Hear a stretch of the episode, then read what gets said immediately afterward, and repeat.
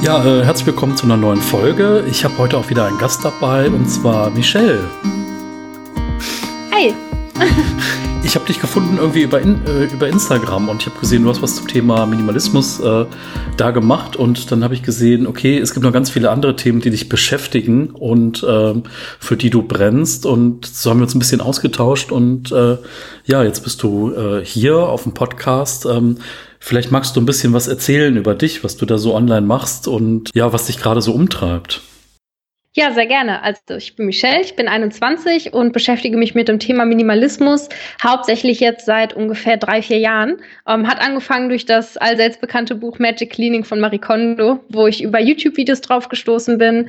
Ähm, ja, ich habe schon immer irgendwie ein bisschen gerne aufgeräumt, aber dann fand ich das halt super spannend nochmal mit Struktur. Ich habe angefangen, ähm, Wohnung auszumisten. Das ging weiter in alle möglichen Lebensbereiche und ist ähm, ja all die Jahre immer so ein bisschen extremer geworden, dass ich das wirklich in alle Lebensbereiche bis ins äh, letzte Detail gezogen hat. Und dass ich praktisch jetzt mein ganzes Leben nach diesen äh, Grundprinzipien des Minimalismus ausrichte. Also dass ähm, ja die Werte für mich zählen und was ist wirklich wichtig und dass ich mich wirklich auf das Wichtigste fokussiere.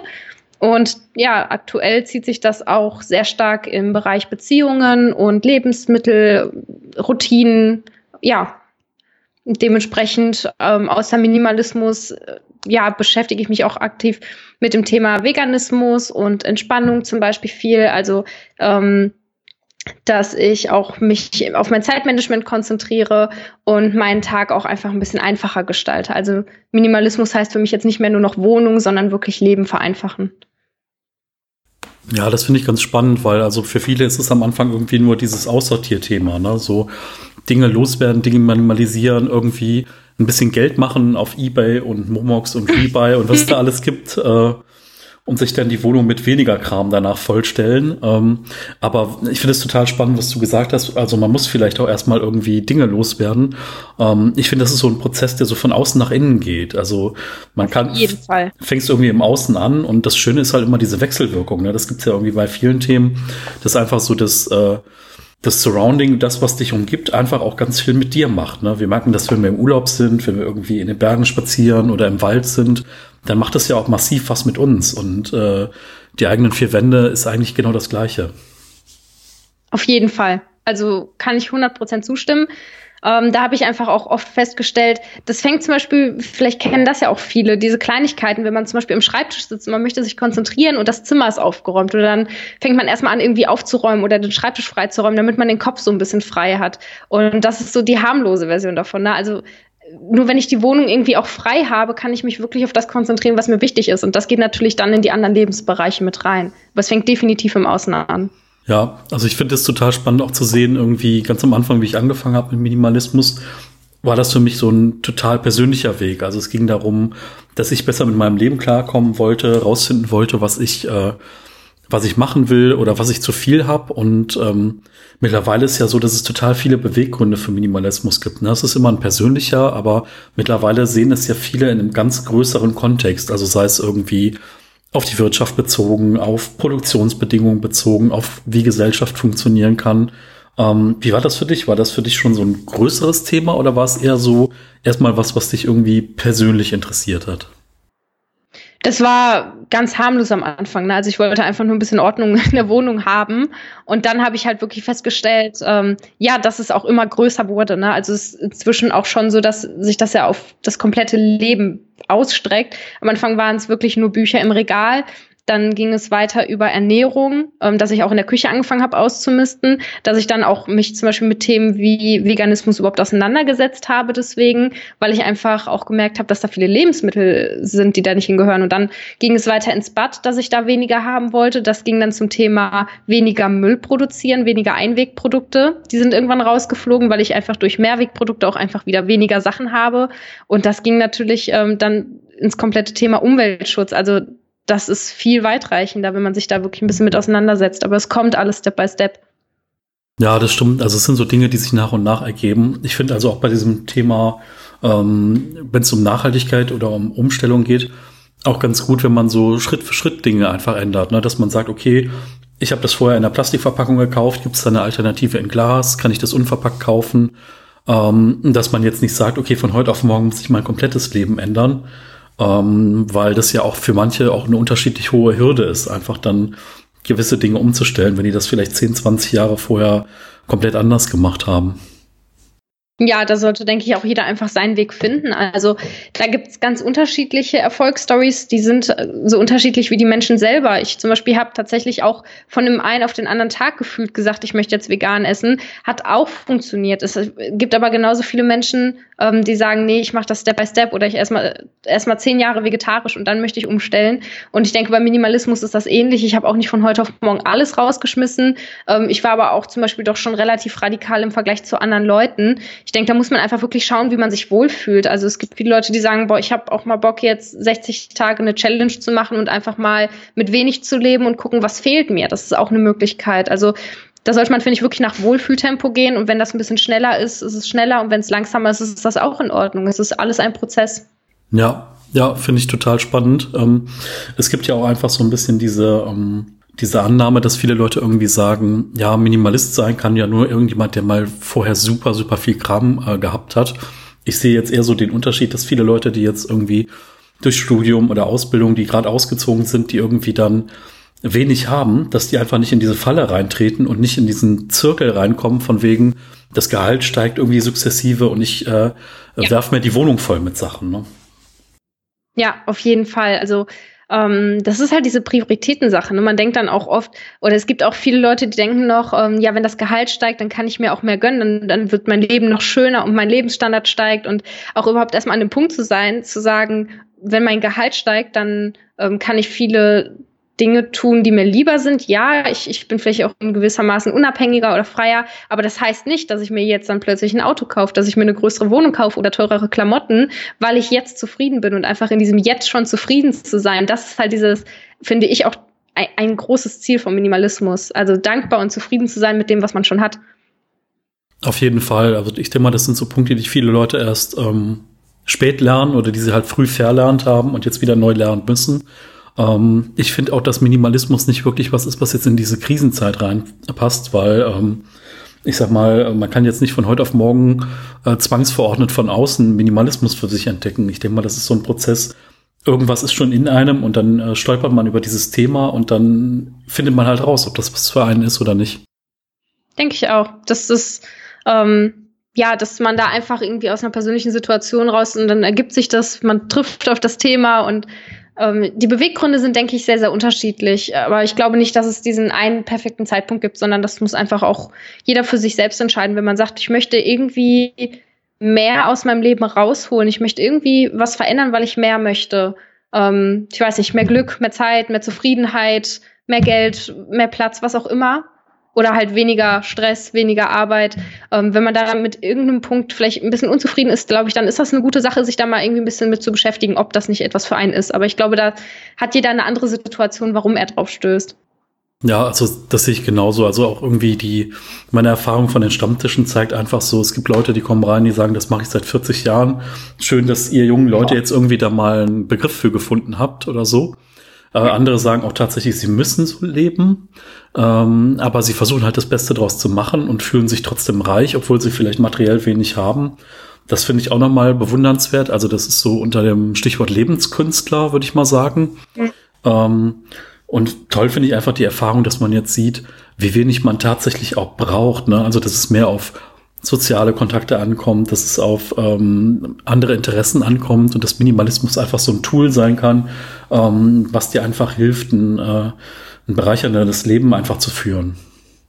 Auf jeden Fall. Ja. Ich habe gesehen äh, online, dass du auch irgendwie ganz andere Hobbys hast, dass du irgendwie gerne tanzt. Äh, vielleicht kannst du dazu irgendwie was sagen. Was hast du da? Also ich habe eine Tanzschule gesehen. Äh, hast du da? Was hast du da aktiv gemacht? Ja, ich habe mit zwölf angefangen, ganz normal zu tanzen, ähm, bin drüber gestoßen und war schon immer so, dass ich mich, wenn ich irgendwas Neues hatte, was mich begeistert hat, dann habe ich 100 Prozent gegeben. Also dann war ich total drin. Das heißt, ich habe dann innerhalb eines Jahres hat sich das hochgesteigert, dass ich dann wirklich ja siebenmal in der Regel in der Woche in der Tanzschule war. Ähm, ich habe bis zu 13 Stunden am Tag, äh, Quatsch, 13 Stunden die Woche an Tanzkursen genommen in allen Bereichen ähm, und das war ich halt Feuer und Flamme für.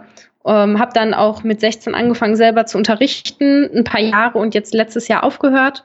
Ähm, ja, bin aber jetzt gerade so ein bisschen spaßeshalber wieder dabei. Also wow, also das heißt so klassisch, wie man das kennt, irgendwie so Standard, so mit hier auch. Auch, okay.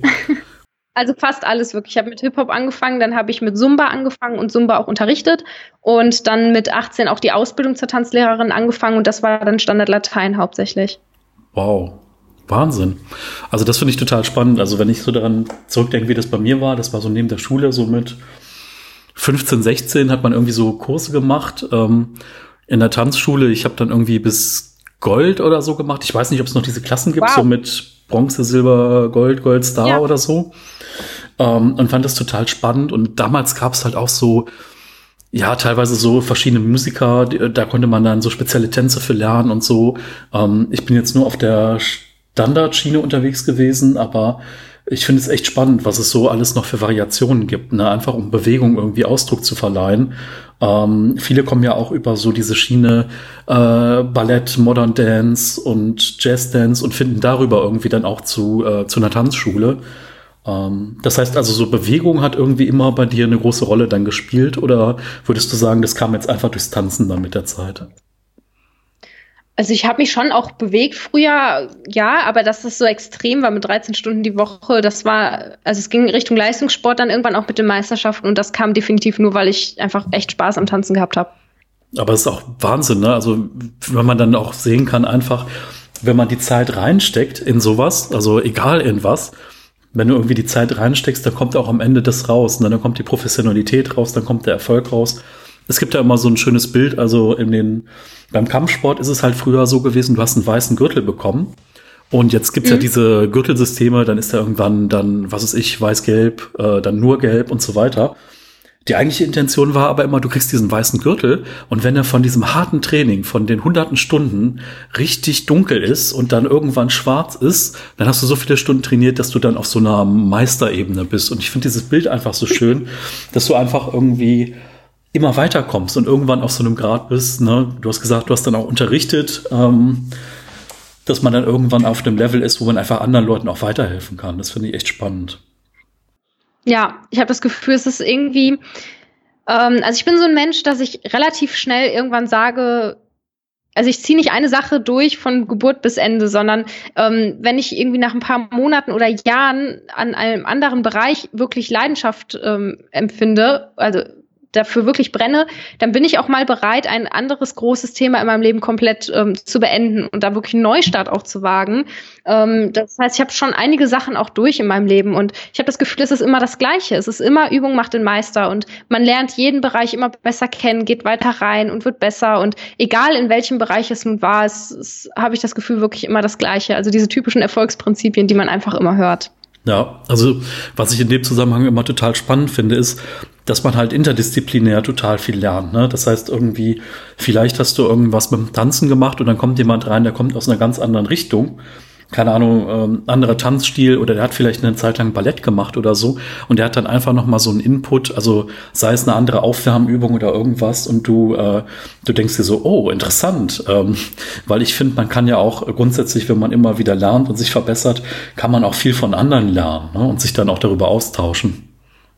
Ja, auf jeden Fall. ähm, ja, wow, ich finde es echt Wahnsinn, was du so durchgezogen hast. Ich meine, wie alt warst du? Du bist jetzt 21, 20? Genau, also unterrichtet habe ich mit 16, angefangen mit 12 dann. Ja. Wahnsinn. Zwei Jahre. Ich bin, ich bin gespannt, wo du in zehn Jahren stehst und was du dann machst irgendwie. bin ich auch. Kann sich alles ändern, kann aber auch weitergehen.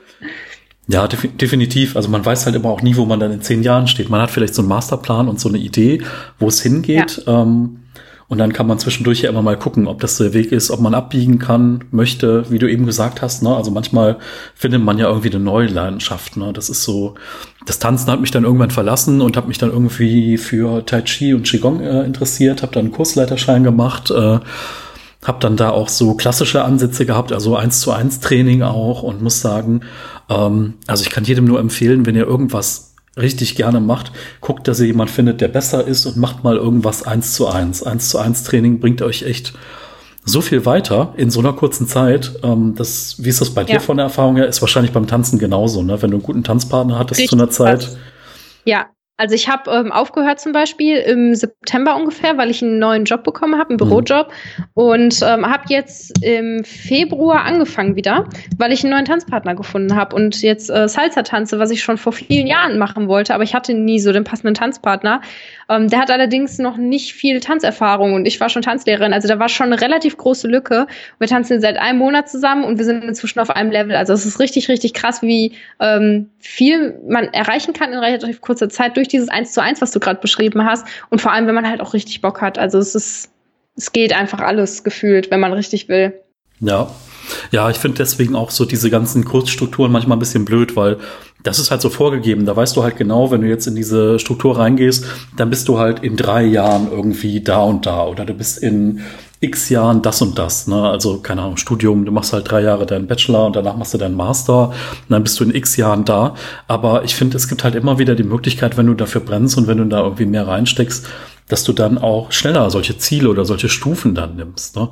Interessant mhm. ist auch, äh, für dich ist ja immer so, du hast ja so einen kontinuierlichen Fortschritt, wo man dann irgendwie immer weiterkommt. Und manchmal verstehst, kriegst du ja gar nicht mit, dass du so viel besser geworden bist. Und dann triffst du irgendjemanden, mit dem du vor einem Jahr getanzt hast und dann guckt er dich an und sagt, okay, was ist denn mit dir passiert? Ne, der ist halt vielleicht auf die mhm. Stelle getreten. Und ähm, manchmal sieht man das gar nicht, wie, wie weit man dann schon gekommen ist zwischendurch. Ja, deswegen lohnt sich, also ich finde, ähm, ähnlich wie das, was du vorhin gesagt hast, also es ist wirklich auch so eine der wichtigsten Sachen, egal ob jetzt tanzen oder irgendwas anderes, wirklich sich auch an stärkere Personen ranzuhängen, die schon da sind, wo man hin möchte in dem Fall. Also ähm, dass man dann zum Beispiel im Bereich Tanzen jetzt sich wirklich stärkere Tänzer sucht und sich da irgendwie mit hochzieht oder ähm, ja, in jeder anderen Sportart genau das gleiche, im Job genauso. Also dass man wirklich ein Umfeld hat, das wirklich da ist, wo man hin möchte oder auch einfach nur etwas stärker und dann das Umfeld auch wieder wechselt. Nur so, finde ich, kann man sich auch wirklich regelmäßig weiterentwickeln. Mhm. Wie ist das denn mit Leuten, äh, die vielleicht gar nicht so strukturiert sind oder dieses mit dem Brennen nicht kennen wie du? Ähm, Kommst du mit den Leuten klar? Schwer. Echt? Okay, ähm, also interessant. Also strukturiert ähm, hm. ist mir egal. Es gibt auch Leute, die sind ziemlich chaotisch, aber kriegen irgendwie trotzdem alles hin und brennen dafür auch einfach. Aber ich finde es schon anstrengend. Ich habe keine Lust, Leute mitzuziehen, weil ich habe irgendwie richtig Bock auf die Sachen, die ich mache. Und ich bin super gerne einfach dann auch mit Leuten unterwegs oder arbeite mit Leuten zusammen, die eben genauso viel Bock haben. Und dann brennt man und man steckt sich gegenseitig immer wieder an und das Brennen geht nicht aus. Und ähm, ja, ich finde es sehr, sehr anstrengend mit Leuten, die nicht das tun, worauf sie 100% Lust haben. Ja, also die können halt irgendwie bremsen dann, ne? Die, die ja. helfen halt nicht, wenn es dann in irgendeine Richtung gehen soll. Ja, also ich will ja auch weiter, egal in welchem Bereich, ich will irgendwo weiter und ähm, ich denke auch, ich selber könnte das nicht, dass ich dann irgendwie so ständig Sachen mache, auf die ich keine Lust habe und ich verstehe das dann auch.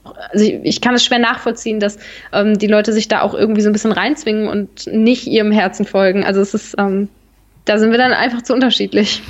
Ja, ich glaube, das hat viel auch mit Strukturen zu tun und mit Denkmustern und mit äh, vielleicht Dingen, die die Leute einfach noch nicht abgelegt haben.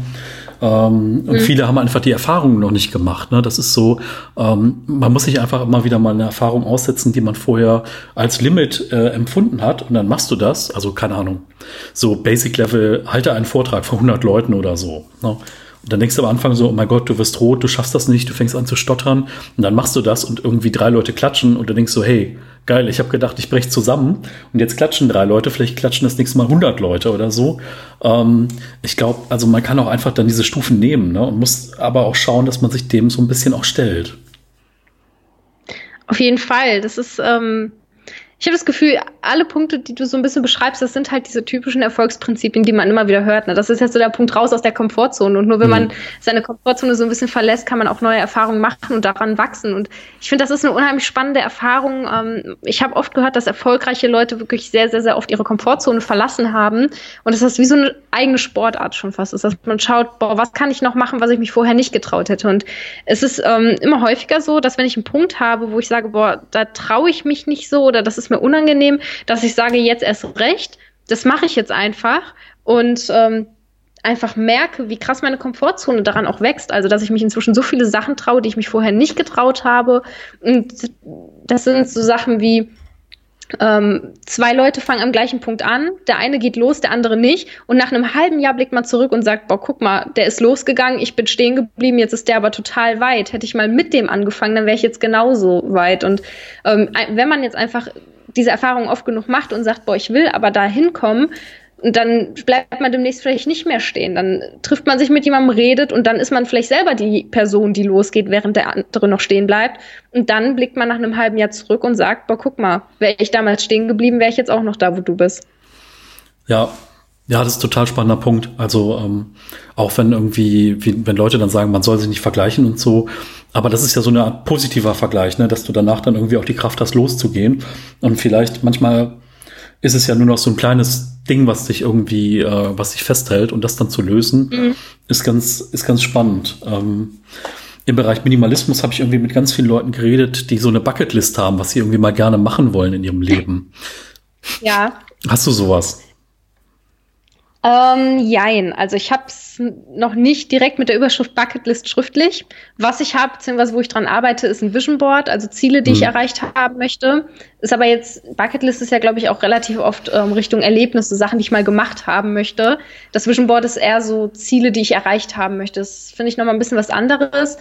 Ähm, ich habe eher ein, ein großes Ziel. Also ich möchte einfach so frei und unabhängig sein, dass ich ein glückliches und angenehmes Leben habe und ich möchte die Möglichkeit haben, meinem Herzen zu folgen. Und wenn ich jetzt Lust habe, drei Jahre da zu arbeiten, dann arbeite ich da drei Jahre. Aber wenn ich nach drei Jahren Lust habe, ähm, von zu Hause aus selbstständig zu arbeiten, dann möchte ich auch einfach den Mut und die Skills haben, das zu machen. Und ähm, mein Leben hat sich in den letzten Jahren so oft verändert, dass ich nicht weiß, was später kommt. Und ich kann mir schwer ein Ziel setzen, was ich mal gemacht haben möchte, weil meine Interessen und mein Gefühl, es ändert sich einfach zu oft gefühlt. Also ich möchte mich da irgendwie gar nicht festlegen und ich möchte einfach sagen, ich möchte die Möglichkeit haben, es zu machen, wenn ich, wenn ich möchte.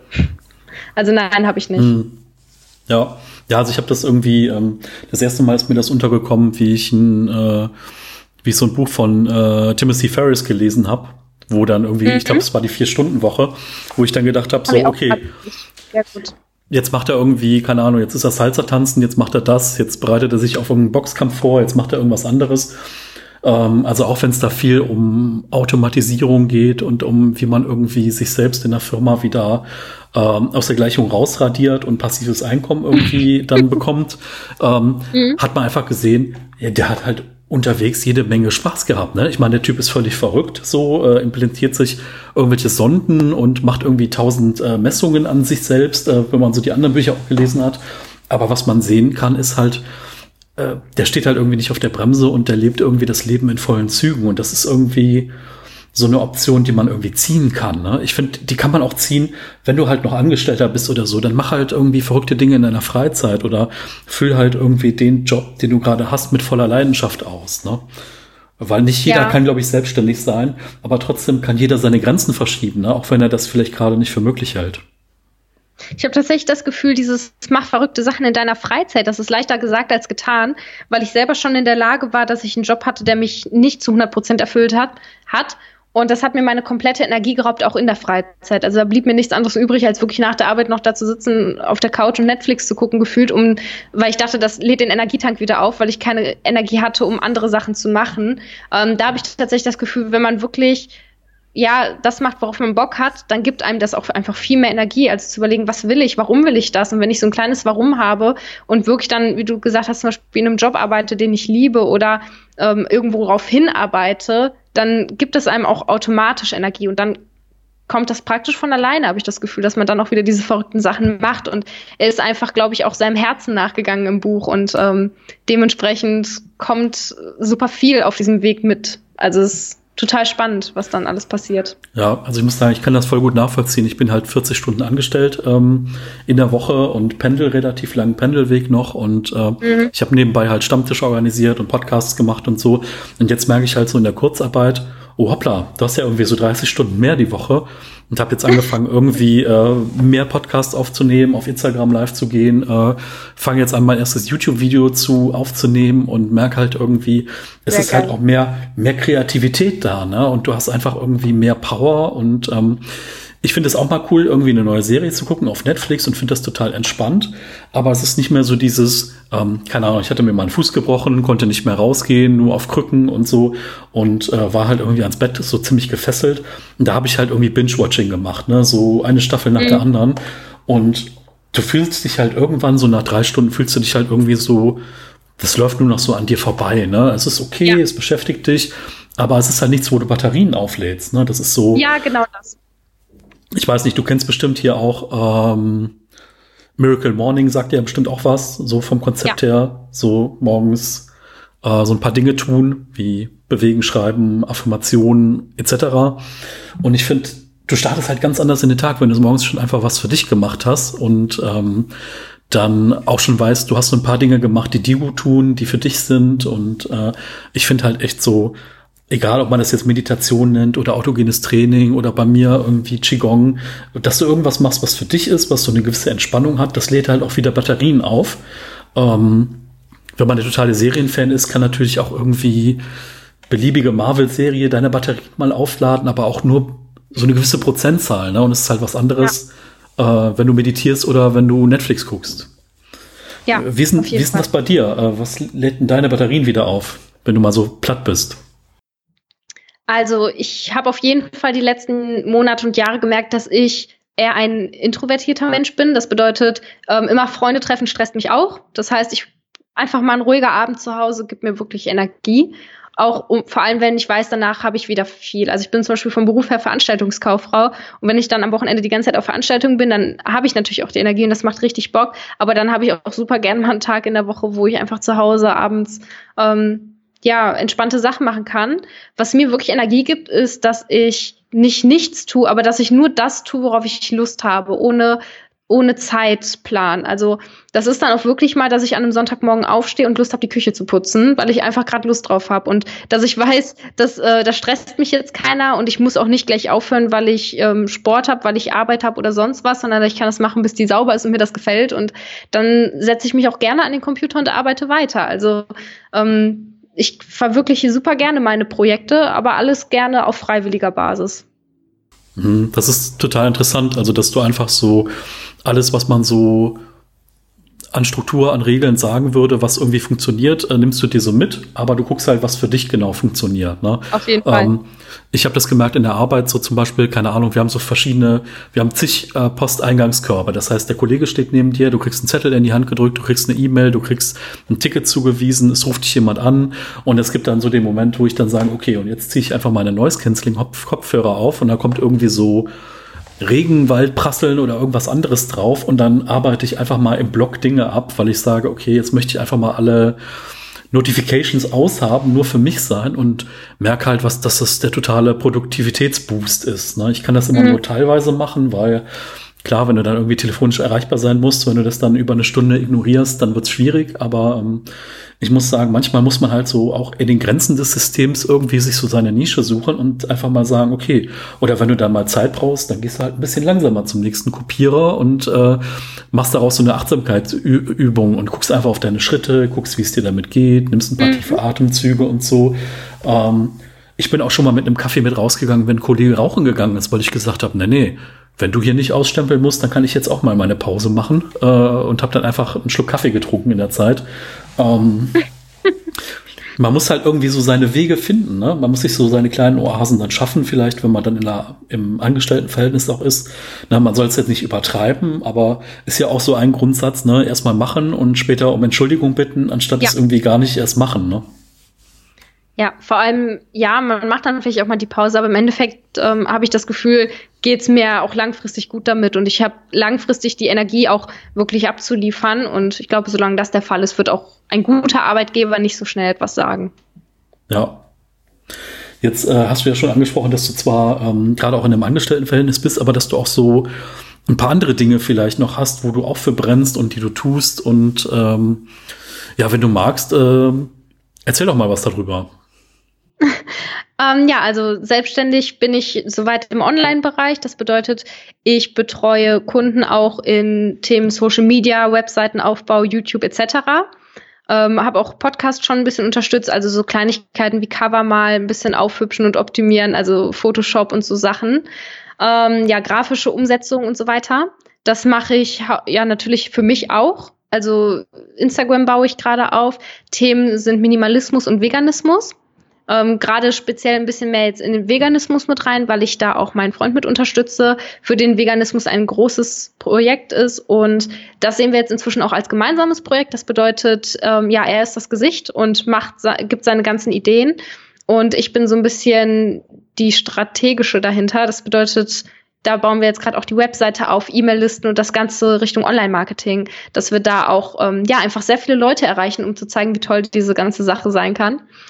Und äh, ja, das mache ich halt für Kunden und für das gemeinsame Projekt für mich und schauen, was da später noch zukommt. Also wahrscheinlich YouTube und alles drum und dran.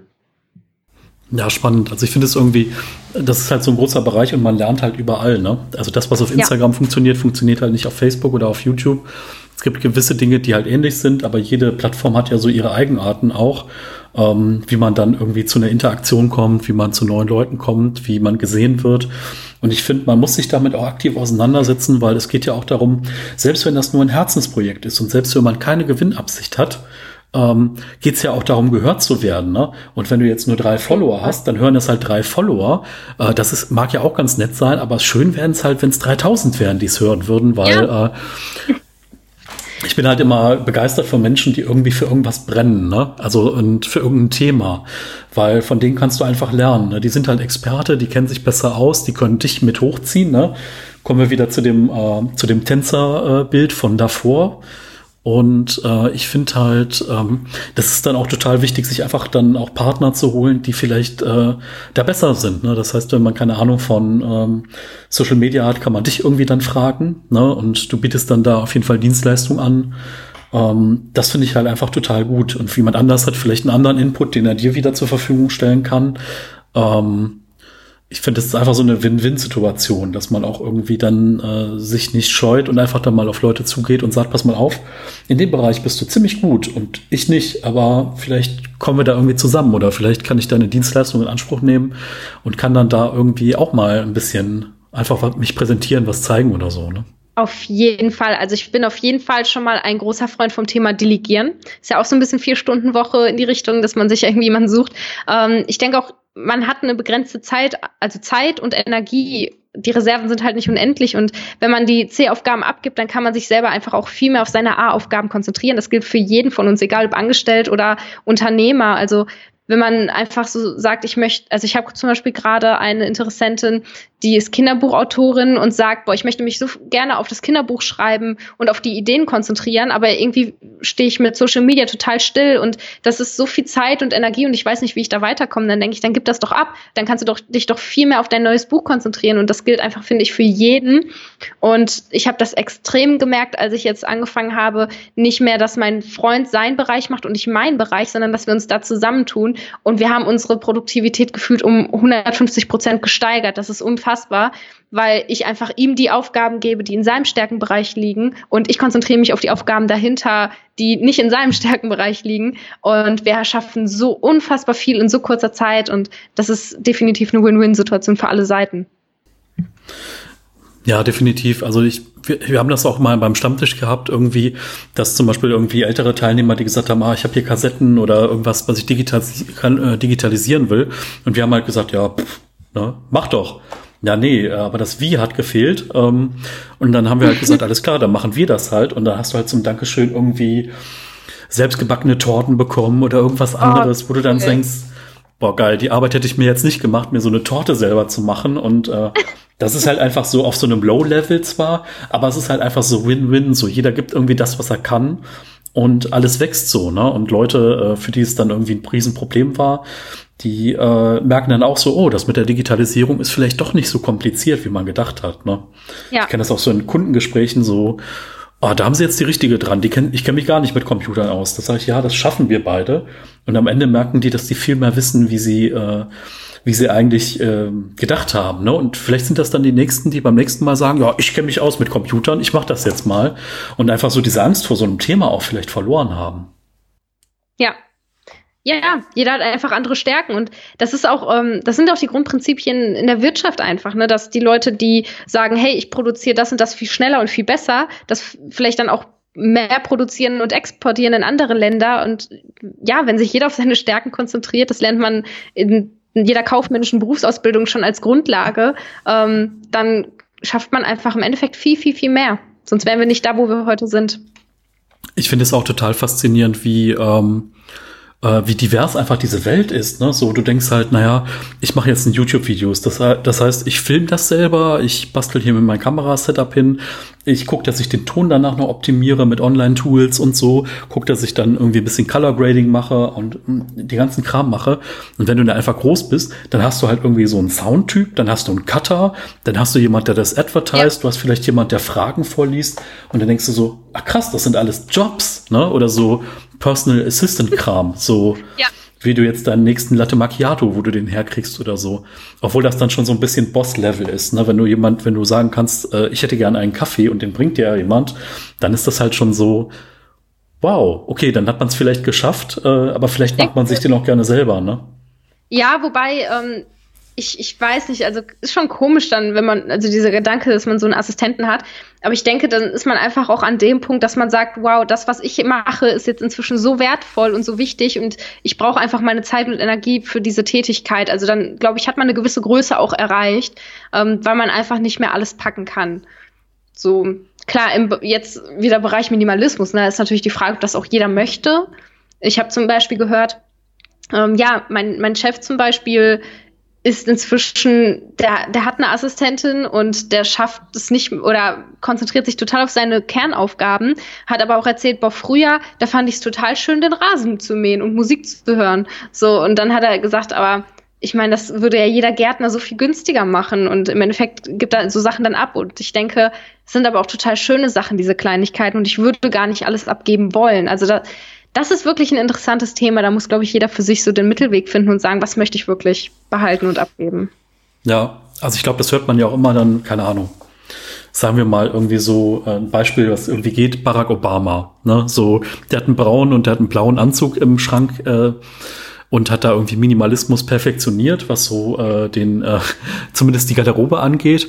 Auf der anderen Seite irgendwie in seiner Zeit als Präsident hat er natürlich drei Millionen Leute Personal gehabt. Aber wer weiß, ne? Vielleicht hat er sich irgendwie so sein Sandwich irgendwie gerne selber geschmiert, weil er Bock drauf hat. Ne? Ja. Also ähm, einfach sowas sollte man sich dann auch nicht nehmen lassen. Aber ähm, ich finde es trotzdem interessant. Also manchmal lerne ich Leute kennen und dann denke ich so, okay, du bist Resource Manager was ist denn das? So, und dann merkst du halt, okay, die machen Beschaffung, die machen Einkauf, aber auf so einem anderen Level. Nicht so auf dem, ich gehe bei Penny einkaufen, sondern auf dem Level von, ich gucke mir weltweit den Markt an und äh, guck mal, wie ich was beschaffe und in welcher Liefertreue, in welcher Qualität. Und man denkt so, okay. Und wenn man dann weiß, in welcher Branche das ist und um was es dann geht, ähm, da denkt man sich, okay, das kann aus so einem Studium werden. Interessant. Ähm, weil manchmal so Leute fangen ihr Studium an und wissen nicht, was mhm. sie danach machen wollen.